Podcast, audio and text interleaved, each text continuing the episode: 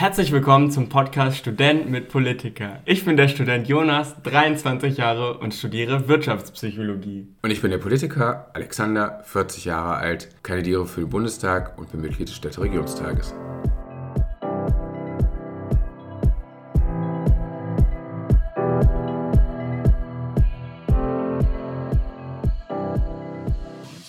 Lass uns loslegen. Herzlich willkommen Liebe Community, zurück zu unserem Podcast. Herzlich willkommen, Alex. Ich fühle mich gerade wie in so einer Höhle, muss ich sagen.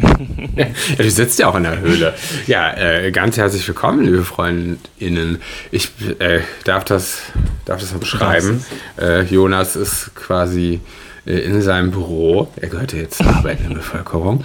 Ähm, und äh, ist unter einer Decke oder, oder einem Hoodie yes, oder, oder was ist das? Jacke. Also ich habe noch irgendwas mhm. gesucht, weil also es ist relativ warm und ähm, ich habe ja nur noch hier noch eine, eine, Jacke gefunden, die ich mir jetzt so übergehangen äh, habe, damit der Ton gut ist. Ich hoffe, der Ton ist auch gut, also weil das Büro relativ äh, großräumig ist. Aber äh, genau, jetzt, jetzt sitze ich hier und es ist sehr witzig. Ich fühle mich wie in so einer, kennst du diese Buden, die man als kleines Kind gebaut hat, wo man sich äh, dann immer so äh, ja, so abends irgendwie dann drin auch schlafen wollte und immer so einmummeln wollte. Ich weiß nicht, also so, dass es total gemütlich ist und so. Kennst du das? Nein, Nein. ich war nie jung. Oh. Hatten das nicht. Äh, ja, doch, klar kenne ich das. Also, äh, die Burgen. Ich konnte dann nie drinnen schlafen, muss ich dazu sagen. Ich habe mich dann nie getraut, dann hm. auch richtig einzuschlafen. Okay. naja gut, das als, als kleine Anfangsstory. Erzählt uns mal, wie es euch ergangen ist, liebe Community. Habt ihr auch Buden gebaut? Buden hat man das bei uns so genannt. Buden? Okay. Noch jünger wart. ja. ja, genau. Wenn ihr noch Fotos habt, schickt uns die. Ja, wie, wie geht's dir? Ich darf, oh, anders. Ich darf erstmal äh, ganz, ganz herzlichen Glückwunsch. Und zwar äh, hast du eine Veranstaltung moderiert und ich glaube, es ist deine erste, wenn ich das so ja. mitbekommen habe. Jedenfalls deine erste Böll-Veranstaltung. Ja. ja. es war tatsächlich meine erste äh, Böll-Moderation. Es war super aufregend. Also ähm, man kann es jetzt auch auf YouTube noch nachhören oder sehen ja auch. Es war ja mit Kamera und es war dann wirklich also so stelle ich mir das auch nur im Fernsehen vor. Der, der, der Regisseur oder der, der, der Mann für die, für die Technik zählte dann von 5 auf 0 runter und auf 0 waren wir dann live. Die ganze Welt konnte uns zuschauen. Und, und ich fühlte mich gut vorbereitet. Ja, ich hatte, also es war wirklich, das muss man ja vielleicht mal dazu sagen, bei so einer Böll-Veranstaltung, ich, ich habe mich da mit dem, mit dem Gerald Wolf, mit dem habe ich das zusammen moderiert. Liebe Grüße an dieser Stelle. Er ist auch bald bei uns im Podcast zu Gast.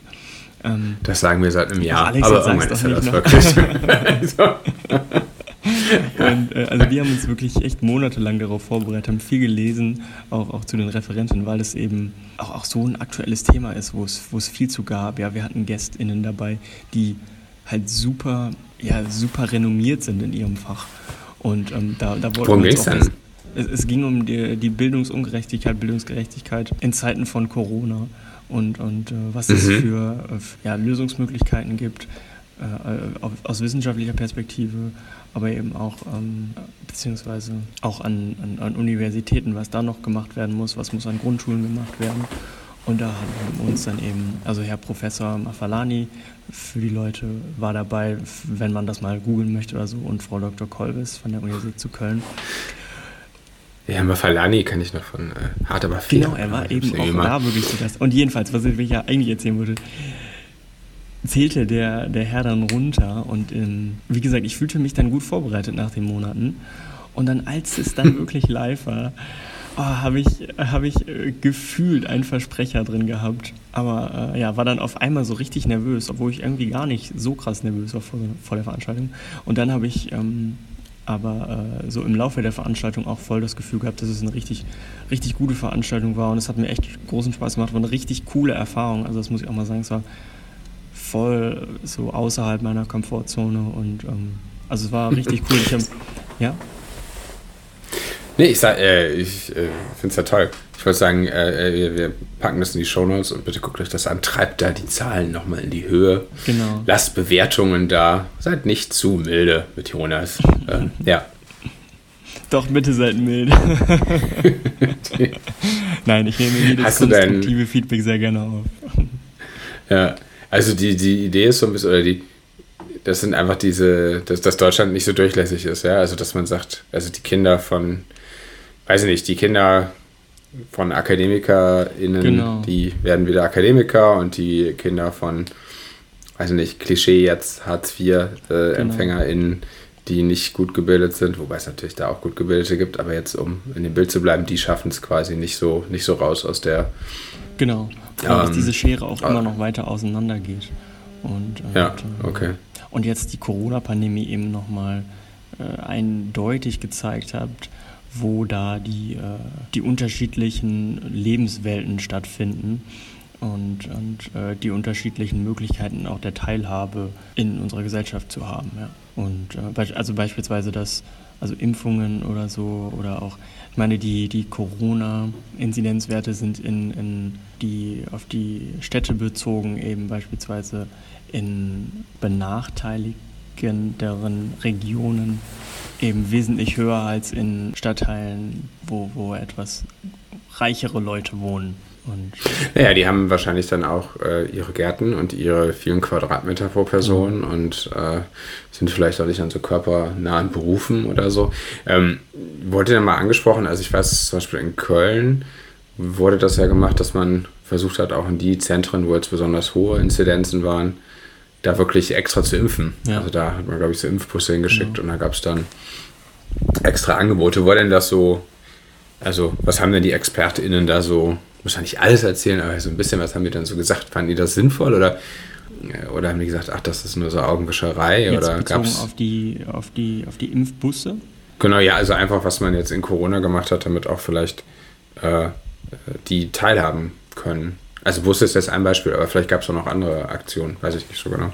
Also was ich besonders bemerkenswert fand, war eben gar nicht so sehr jetzt auf die Corona-Pandemie bezogen, sondern wie diese, also der Herr Mafalani hat davon gesprochen, wie man eben diese grundsätzliche Bildungsungerechtigkeit wieder in den Griff bekommen kann, ja, wo man ansetzen muss. Und das beschreibt er in seinem Buch Mythos Bildung auch eigentlich sehr gut, dass es eben, oder dass das eben an den Grundschulen bekämpft werden kann mit multiprofessionalen Teams und, und da ist es dann eben so, dass ich hatte das, glaube ich, auch irgendwann schon mal im Podcast erzählt, dass man eben Berater, Psychologen, Sportberater, Pädagogen, äh, Gesundheitsberater und äh, dass man die eben an den Schulen, an den Grundschulen schon platziert, damit da jeder äh, eben dieselben Möglichkeiten hat.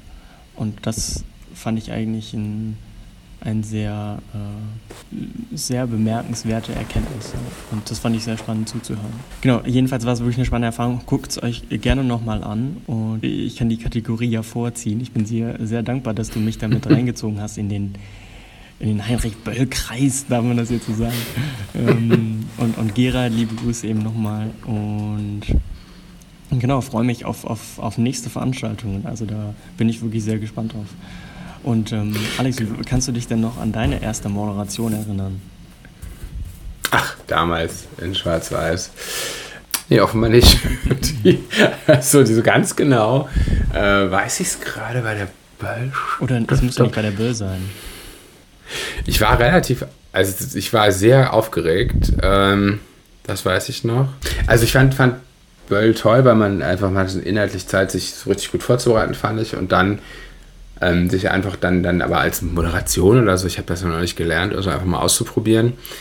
War aber, äh, wir hatten auch sehr viele unterschiedliche, ähm, das war damals ja noch Präsenzveranstaltungen, äh, sehr unterschiedliche ZuschauerInnenzahlen. Also das heißt, äh, und das fand ich eigentlich mit am spannendsten so. Also man war kurz vorher immer nicht sicher, äh, vielleicht sind wir hier vor sieben Leuten oder mhm. so. Ne? Ähm, oder äh, und einmal waren wir wirklich nur für sieben Leuten und wir haben das dann natürlich trotzdem durchgezogen und dann waren wir beim nächsten Mal, waren wir glaube ich vor 200 Leuten, also da waren so viele, dass das der Raum aus allen Platz und das war gar nicht so gut berechenbar vorher.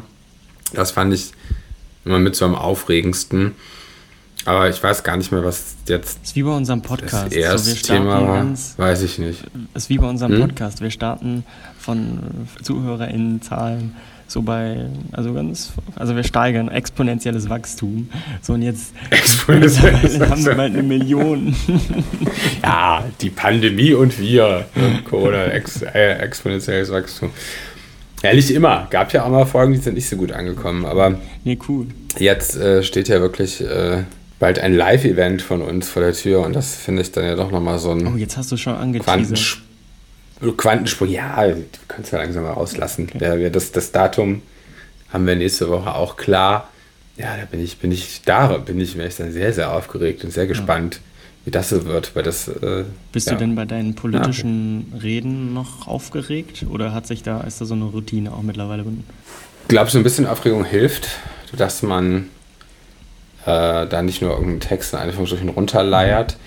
Ich äh, merke, dass mir am besten liegen mir eigentlich so Diskussionsrunden. Also da habe ich auch am meisten Spaß dran, aber finde die auch für mh, hm, die Leute am spannendsten. Also deswegen fand ich Böll jetzt auch oder finde es auch immer noch spannend, weil da ja auch das Publikum eigentlich eine große Rolle hat in, in der, und mitdiskutieren kann. Und das geht manchmal so ein bisschen, weil je nachdem, wer einlädt zu politischen Veranstaltungen, geht das manchmal unter. Also schlecht, schlimm finde ich immer, wenn du so zehn Minuten Zeit hast für ein Eingangsstatement und da kommen dann nur so Plattitüden und also das mhm.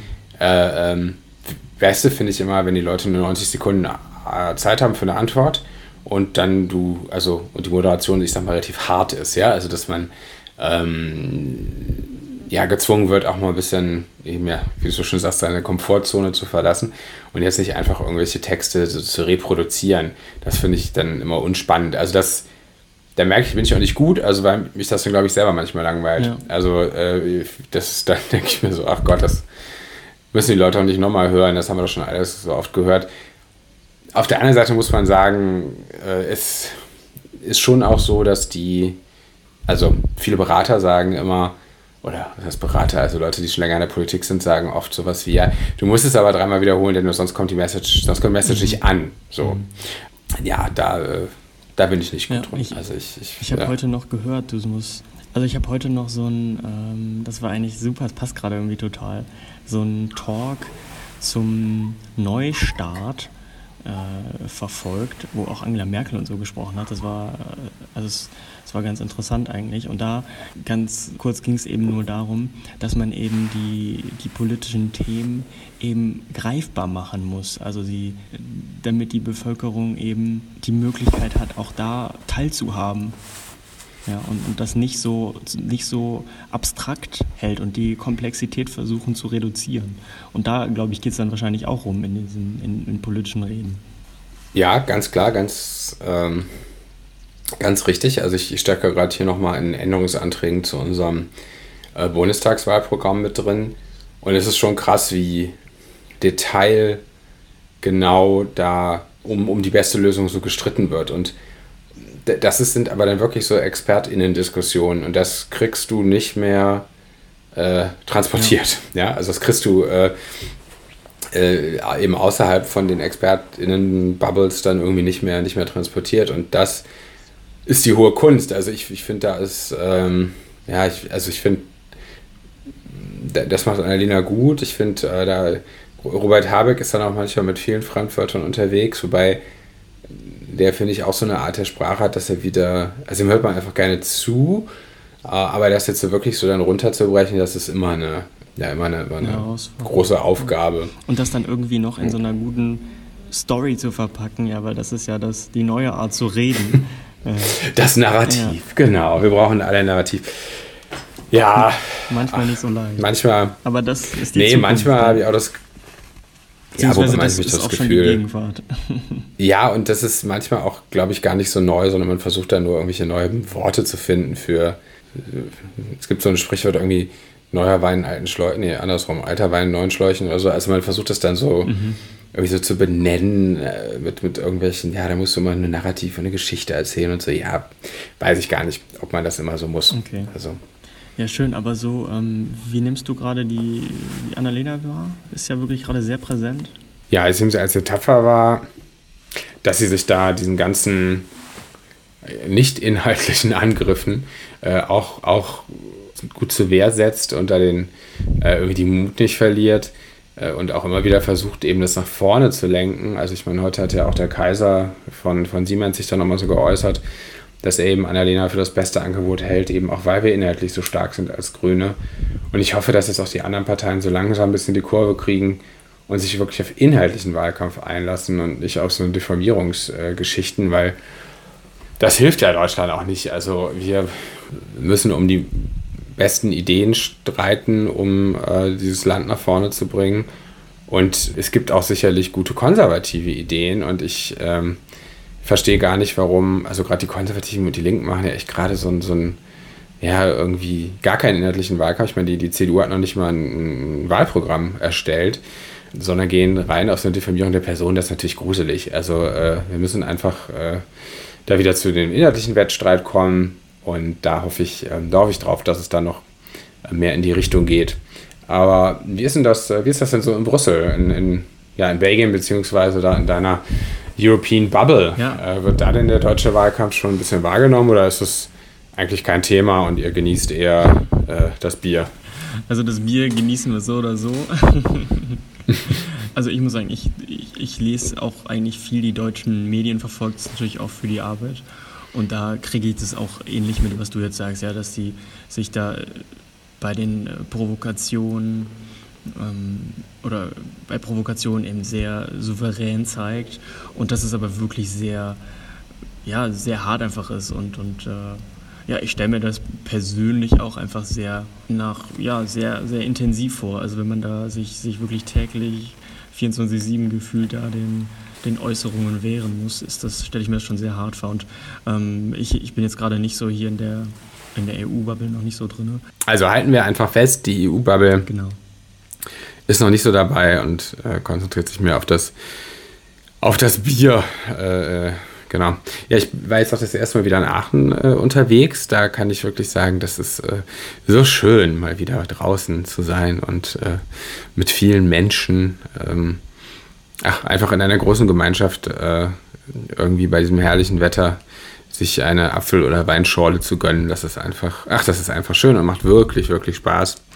Äh, da kommt dann doch der Menschenfreund, äh, kommt da doch wieder raus. Und wenn ihr jetzt Alexanders Gesicht dazu sehen könntet, ach, das ist einfach herrlich, das ist schön zu sehen. Das freut mich zu hören. Cool. Ich muss aber auch sagen, dass es dieses, also es war wirklich eine, eine, krasse Erfahrung, das erste Mal wieder so richtig draußen zu sein. Ich hatte das ja letzte Woche kurz anklingen lassen. Das, das äh, ja, war, war eine, eine, verrückte Erfahrung, wieder mal in so einem Restaurant zu sitzen. Also unglaublich. Dann kommen wir doch zu unseren Kategorien, Alex. Ja, die Dankbarkeit hattest du mir ja schon entgegengebracht. Die können wir also, können wir also gleich überspringen. Die gute Story Nein, bist äh, du, Alex.